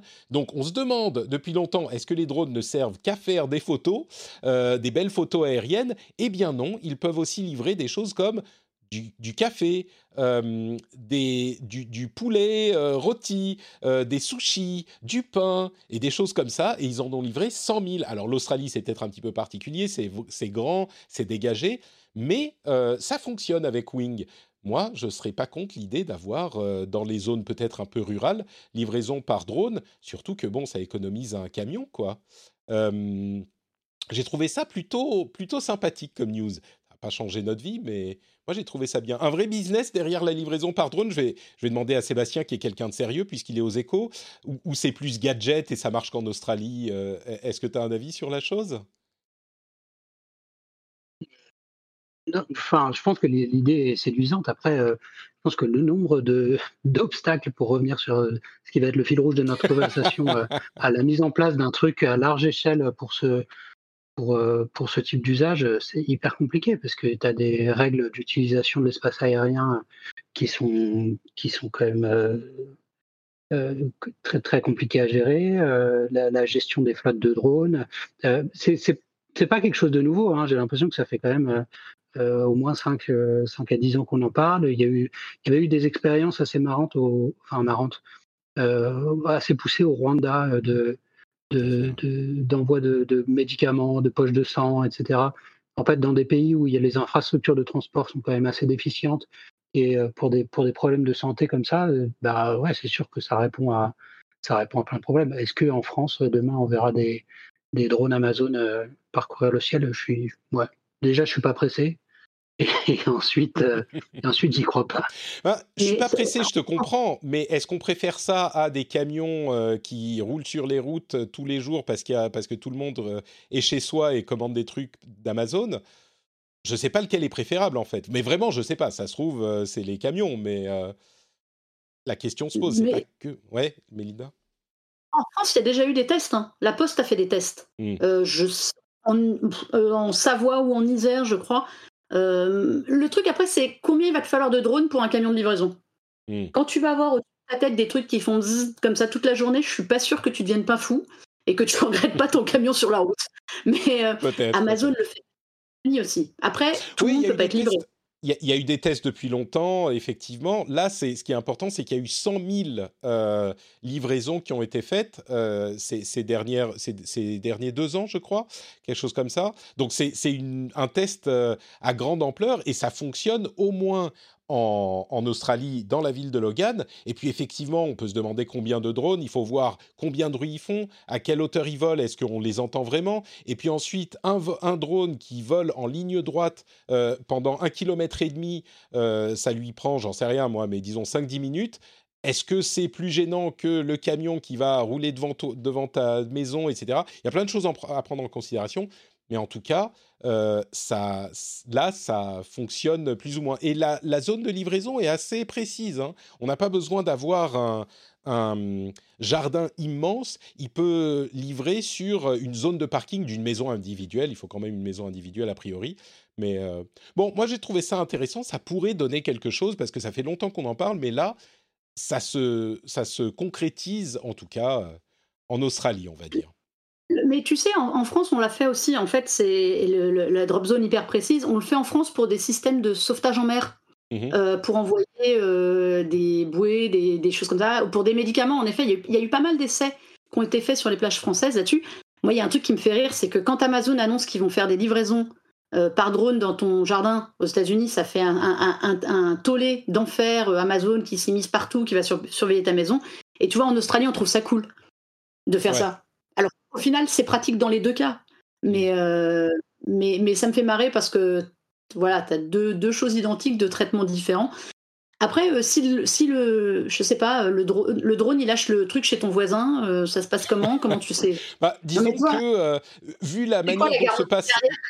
Mais vu la manière dont se passent les livraisons, je crois, en France également, je ne sais pas si ça a changé ces derniers mois, mais euh, le truc de ah il allait été livré au mauvais endroit, ah bah vous n'étiez pas là, euh, donc il faut aller au bureau de poste, euh, c'est quand même une livraison sur deux, donc bon. Ouais, puis bon, après ce sera quand même beaucoup plus simple de shooter un drone pour récupérer un paquet de loin, si tu veux le détourner, que de C'est pas faux. Oui, mais tu sais pas ce qu'il y a dedans. Là, il livre des, des, des cafés et des, et des sushis je sais pas si tu as envie de shooter le drone pour récupérer des sushis par terre, quoi. Ça dépend l'heure de la journée. Euh, autre sujet que j'entends, dont j'entends de plus en plus parler, c'est la question de la santé mentale, euh, dont on parle beaucoup beaucoup aux États-Unis et de plus en plus en France. Euh, mais je crois que en France, on a une vision un petit peu négative de la, même de l'idée de santé mentale, euh, on, en, on, on, y pense un petit peu comme problème de santé mentale. Euh, de, Quand on dit santé mentale, en fait, on pense un peu problème psychiatrique. Alors que aux États-Unis, la mental health et dans les pays anglophones est de plus en plus considérée comme quelque chose de, un petit peu comme la santé physique et l'exercice physique en quelque sorte. Donc faire attention à sa santé mentale, c'est prendre soin de ça, de soi, ne pas trop travailler, ne pas euh, euh, prendre du temps pour soi, faire attention à, sa, à, ses idées, euh, peut-être des tendances de dépression, etc. Et ça, c'est un domaine qui est assez intéressant pour la tech aussi. elle est décidément partout. Et il y a une news qui est assez emblématique de ça. Il y a une société, enfin une app que j'ai pas mal utilisée qui s'appelle Headspace, qui est une app de méditation qui est bien foutue. J'en utilise plusieurs. et Headspace était pas mal. Et ils ont annoncé une fusion avec une société qui s'appelle Ginger, qui est une société qui propose de la, des soins de santé mentale. Donc, on va dire qu'on peut parler à quelqu'un, on peut avoir des conseils, on peut faire état de son, son état, etc.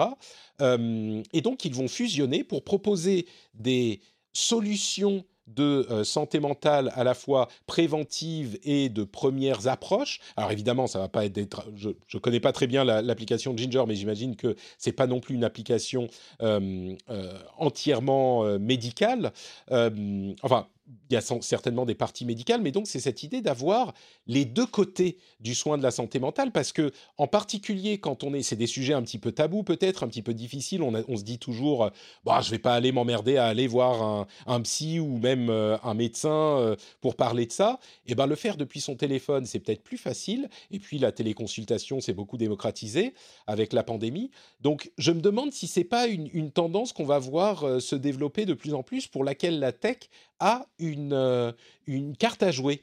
Et donc, Headspace et Ginger qui fusionnent, ça me paraît être euh, une un petit peu, ça préfigure peut-être une tendance qu'on va voir arriver dans les mois et les années à venir. Ouais, moi je suis assez d'accord. et pas les deux, les deux applis, mais sur l'apport que peut avoir la tech sur des sujets comme ça, enfin de manière, de manière générale, que ce, que ce soit à travers une application ou je pense que tu en as déjà parlé de tout ce qui était du jeu vidéo, sur la prise de conscience. En effet, en France, par rapport à d'autres pays, notamment les pays anglo-saxons, on a une espèce de pudeur par rapport à, tout ça. L'appli, que ce soit une appli pour de, méditation haute, c'est euh, une prise de conscience vis-à-vis de soi. Et là-dessus, mmh. c'est hyper utile. Je pense pour beaucoup, beaucoup de gens, parce qu'on ne parle pas de ça. La maladie mentale, c'est moche en France. Euh, c'est, ça explique beaucoup de choses, mais on veut pas, on veut pas se l'expliquer. Et si la tech faire, moi, je trouve que c'est vraiment, euh, c'est un bien incroyable. C'est ça, et quand on dit, tu vois, même tu dis la maladie mentale, euh, le, terme est chargé. Alors qu'en réalité, quand on parle de mental health en anglais, on parle de choses comme euh, bah, simplement le stress, euh, la dépression, la, ce, genre de choses qu'on vit tous, et d'autant plus peut-être avec la pandémie où on est encore plus isolé, on vit des moments difficiles, etc. Et, et c'est vrai qu'on le considère de manière très différente dans les pays anglophones, et, et je crois que peut-être même encore plus pour cette raison, euh, dans les pays francophones, le fait de passer par des apps qui, sur lesquelles on va peut-être être plus à l'aise, ça peut euh, faciliter les choses. Tout à fait. C'est ça qu'on dit santé mentale. Il y a eu un vrai effet confinement hein, là-dessus, euh, sur la popularité de ces services-là, et du coup leur attrait pour les investisseurs, le fait que cette fusion soit annoncée maintenant, c'est, enfin, il y a quand même un gros effet Covid, quoi. Le fait d'être euh, retranché ses choix, de, devoir télétravailler, etc. Ça a aussi poussé pas mal de gens et pas mal de boîtes, en vérité, à réfléchir à comment faire en sorte que euh, leurs salariés ne euh, mettent pas un câble tout seul chez eux. parce que c'est plus fréquent que, que, Alors, ça existait sans doute à l'époque où les gens allaient au bureau de manière beaucoup plus fréquente, mais là, il y a eu une forme de, de prise de responsabilité.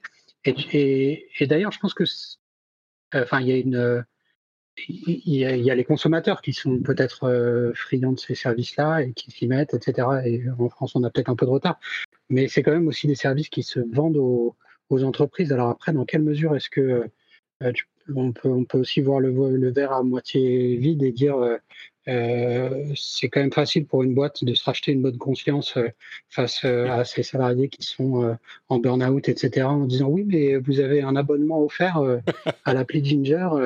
ouais. Bon. Bah mais en tout cas, il y, a une, prise de conscience qui, est peut-être salutaire. Bah c'est vrai que même dans leur présentation le, de, fusion, ils mettent en avant le nombre d'entreprises avec lesquelles ils travaillent. donc c'est un, un des, des, une de leurs cibles, euh, certainement. Et, je crois que, enfin, personnellement, euh, j'imagine que c'est quand même. Euh, enfin, j'imagine qu'une entreprise, bien sûr, on peut avoir un psy dans la boîte si on est assez gros, etc. Mais c'est comme tout, c'est un moyen assez simple de rendre la chose plus accessible, peut-être de passer par une app, ça peut être positif. Bon, encore une fois, je connais Headspace, qui est une app de méditation. Je connais pas bien Ginger, donc je ne jugerai pas cette, cette partie de, la nouvelle boîte qui a fusionné. Et puis enfin, pour euh, nos sujets un petit peu plus volumineux, le temps de jeu pour les enfants, euh, qui est régulé dans certains pays d'Asie, eh bien en Corée du Sud, ils vont abolir une loi qui interdisait le jeu en ligne entre minuit et 6 heures du matin pour les enfants qui ont moins de 16 ans.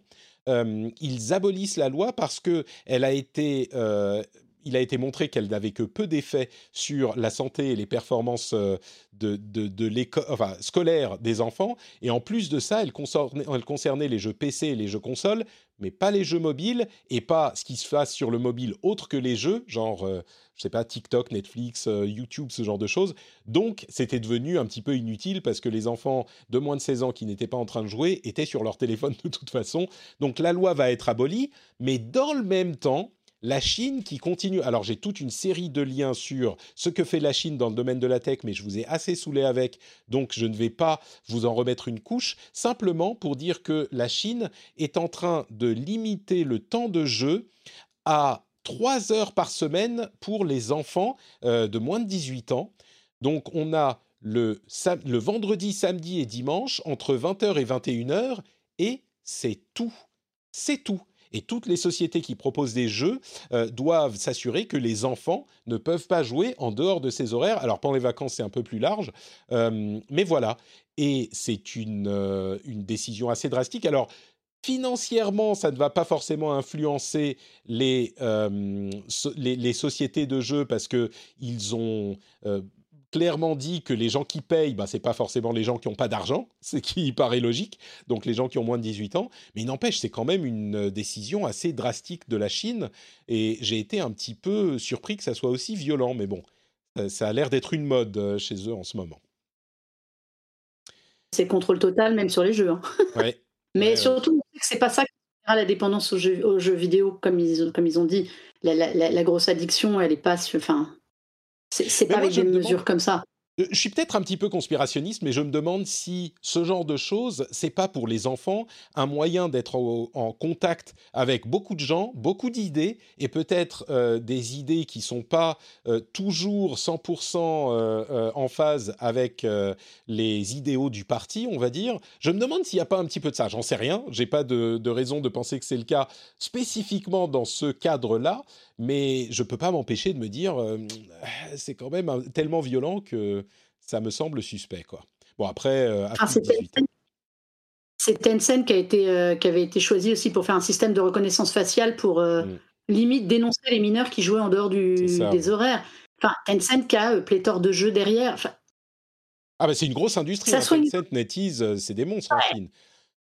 Tu vois, bah, ils sont derrière Call of Duty mobile, les trucs. Enfin, niveau addiction au jeu, je pense qu'il faut qu'ils regardent d'abord chez eux quand même, dans ces cas-là, si on ah les bah, Tu sais, ils sont en train. Bon, D'une part, j'adore pas le, terme d'addiction au jeu, mais c'est parce que je suis un gamer depuis longtemps qui a vécu des, moments sombres. ça n'existe pas l'addiction au jeu en fait. C'est une autre addiction. L'addiction au jeu vidéo, telle ça n'existe pas. C'est un symptôme d'autre chose. C'est là où c'est pour là où ce genre de mesure m'agace en fait. Mais Comme toi, pour les mêmes raisons. Ouais, c'est ça. Du coup, on peut, euh, on peut. Enfin, ils prennent des mesures drastiques, mais bon, bref.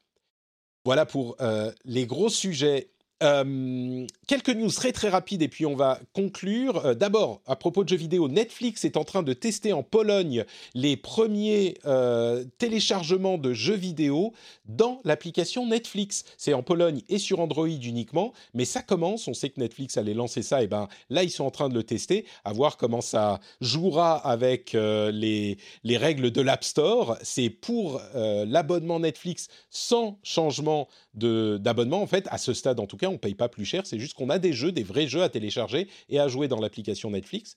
Euh, on a aussi le discours de Dr Martin Luther King qui est disponible dans Fortnite, euh, c'est-à-dire qu'on peut aller dans Fortnite avec euh, notre personnage d'Alien ou notre, je sais pas, le, Ryu de Street Fighter, écouter le discours de Martin Luther King. c'est une collaboration avec Time. Moi, je trouve ça bien qu'on propose ce genre de choses là où sont les euh, les enfants. Donc on peut aller voir euh, dans une reproduction du, lieu du discours, aller le visiter, je trouve ça pas mal. Euh, vous, vous, pourrez me dire ce qui, ce qui vous intéresse juste après, avant qu'on conclue. TSMC va augmenter les prix pour les nouvelles commandes, donc les puces coûtent cher parce qu'il n'y en a pas assez. Et ben voilà, TSMC, le plus gros fondeur du monde, augmente les prix de 10 à 20% pour les puces pour les, clients. Euh, et enfin, TikTok serait, pardon, PayPal serait en train de discuter, enfin de, d'étudier la possibilité aux États-Unis en tout cas de proposer l'achat d'actions un petit peu de la même manière que euh, le fait Robinhood et on en a beaucoup parlé à l'occasion des problèmes euh, que ça a posé il y a quelques mois, notamment avec l'action GameStop.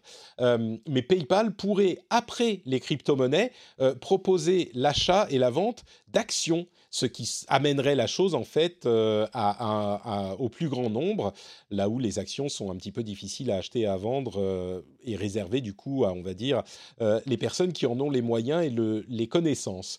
Donc c'est à, suivre aussi. Est-ce qu'il y a une chose qui vous, qui vous parle dans ces quatre petits sujets ou est-ce qu'on conclut? Je vous laisse le choix à tous les deux. Tu as bien résumé tout. Moi, c'était l'histoire de Martin Luther King qui est dans Fortnite qui m'interpellait un peu. Euh, je partage tes idées de dire que si ça y est, là où il y a du monde, ça peut peut-être les sensibiliser euh, à un fait historique intéressant qui explique plein de choses. Euh, mais je suis hyper partagée sur est-ce que c'est sa place d'être là justement parce que c'est un truc historique fort et, et est-ce que ce sera bien expliqué et à, sa juste valeur et pas un moment un peu funky dans l'air du temps des mouvements, des, mouvements type Black Lives Matter ou des trucs comme ça. J'attends de voir à quoi ça va vraiment ressembler et si c'est pas hmm. un peu facile. Voilà, je suis extrêmement mitigée sur la première. quand j'ai vu ça tomber, je me suis dit ouh là là, là il y a deux chocs, il y a deux mondes qui s'entrechoquent. Euh, c'est un truc, un événement que je trouve extrêmement fort dans l'histoire américaine notamment, parce que c'est une période qui que, que j'adore et qui m'intéresse énormément. Donc, euh, est-ce que c'était sa place de se retrouver là aux côtés euh, des concerts de je ne sais plus quel artiste, quel rappeur et de du des personnages Ariana Grande et, et, Alien et le Kratos qui vient faire de qui vient faire des, danses. Voilà, je suis partagée. Hmm. Moi, moi, ouais, moi encore une fois, je pense que évidemment, euh, les enfants qui jouent à Fortnite et qui vont passer 10 minutes euh, dans le mémorial vont pas tout à coup devenir des experts de l'histoire de la ségrégation, mais au moins ça les met sur leur radar, tu vois. Euh, de la même manière que en regardant les Trois Mousquetaires version, chien quand on était petit au club Dorothée, eh ben ça nous a juste donné un petit, une petite ébauche de ce que c'était qu'une partie de l'histoire de France. Et tu disais ah bah oui, il y avait un cardinal, bah, peut-être qu'il était méchant, et puis il y avait le roi, et puis il y avait les mousquetaires tu, tu, vois, c'est tu touches au truc et après peut-être que ça peut développer d'autres choses. Mais clairement, c'est pas un truc qui va. Il faut que ça soit traité avec respect, clairement. Mais c'est pas un truc, euh, on est d'accord, qui va tout à coup euh, leur faire un cours d'histoire. Je pense pas, mais bon. Sensibiliser mm. et, juste titiller leur curiosité parce qu'on sait que c'est aussi un qu'on reproche beaucoup, c'est le manque d'intérêt pour ce qui s'est passé avant leur naissance. Euh, je trouve ça bien. Après, je veux voir comment ça va être traité parce que c'est un, un, ton très très fort et que ce soit pas juste un truc euh, parce que ça fait bien en ce moment. Voilà, c'est ça mon, idée. Intéressant en tout cas de voir à quel point Fortnite est développé au-delà du simple jeu vidéo. Bon, écoutez, euh, il y a des sujets supplémentaires qui seront dans la newsletter, notamment des questions de recherche euh, scientifique, encore une fois, académique sur l'effet des réseaux sociaux, hyper intéressantes, euh, que je vous encourage à aller voir dans la newsletter. Vous pouvez vous y abonner sur notepatrick.com. Il y a un lien sur la news, vers la newsletter, en tout cas pour mettre votre adresse email et la recevoir le vendredi quand elle est envoyée. Euh, il y a des choses vraiment, vraiment intéressantes.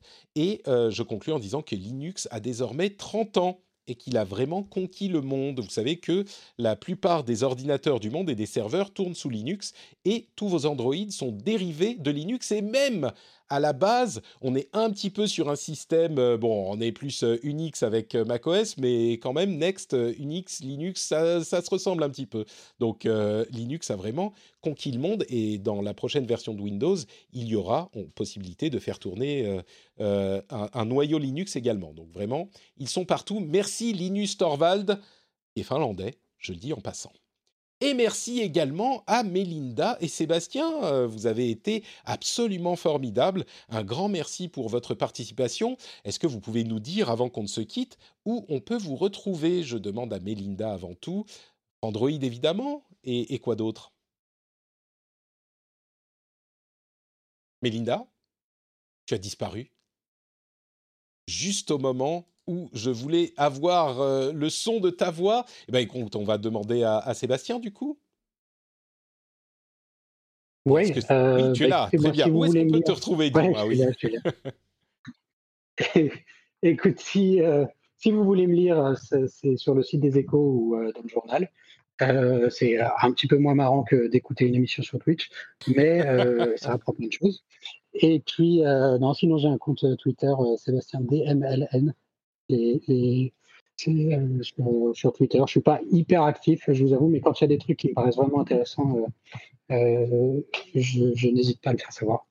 voilà, ben, un grand merci à toi. Merci, merci beaucoup Sébastien. On mettra le lien vers ton compte Twitter dans les notes de l'émission, évidemment. Mais Linda, est-ce que tu es revenue ou est-ce que... Oui, ça y est, je suis revenue. Je vous avais perdu. Oui, tu es là. Où est-ce qu'on peut te retrouver, dis-moi? Eh ben, sur Frandroid, tous les jours, sur la chaîne Twitch de Frandroid aussi, euh, de temps en temps, ou euh, voilà, dans le JDH sur le stream, et puis bah, sinon sur Twitter. Alors moi, j'y suis, j'y traîne un peu beaucoup, un peu moins qu'avant, mais quand même pas mal. Donc c'est euh, Melinda underscore DS. Alors underscore, c'est le petit tiret du bas. Et voilà, et ben venez, on rigole, on raconte tout et n'importe quoi en tech et en, et en, et en gaming, et parfois en NFL les soirs où la saison, quand la saison reprend. Mais... Ah, fan de football américain J'adore. Fan de sport, tu sais, c'était, ma, c'était mon premier métier, le sport. Donc euh, voilà, et notamment les sports US, j'avoue. Très bien. Eh bien, tout ça sur Melinda underscore DS sur Twitter et sur Frandroid. Le lien vers le compte Twitter sera dans les notes de l'émission, comme toujours. Pour ma part, c'est NotePatrick sur Facebook, Twitter, Instagram et absolument partout. Vous pouvez retrouver tout ça sur notepatrick.com, un petit site très intelligent où vous avez tous les liens et des petites cartouches qui s'étendent et vous pouvez aller vers le Patreon notamment pour soutenir l'émission sur patreon.com slash rdv Tech. Le lien est également dans les notes de l'émission. Si vous appréciez ce qu'on fait, c'est l'endroit où il faut aller. En plus, vous aurez tout plein de bonus, dont le bonheur de euh, soutenir l'émission et notre travail. On vous remercie tous de nous avoir écoutés. On se fait un petit after show pour parler du positif dans les réseaux sociaux dans un instant. Et euh, si vous êtes patriote, vous aurez ce, euh, cette partie directement dans votre flux. Sinon, on se retrouve dans une semaine pour un nouvel épisode. On vous fait de grosses bises à tous et à toutes et à très vite. Ciao ciao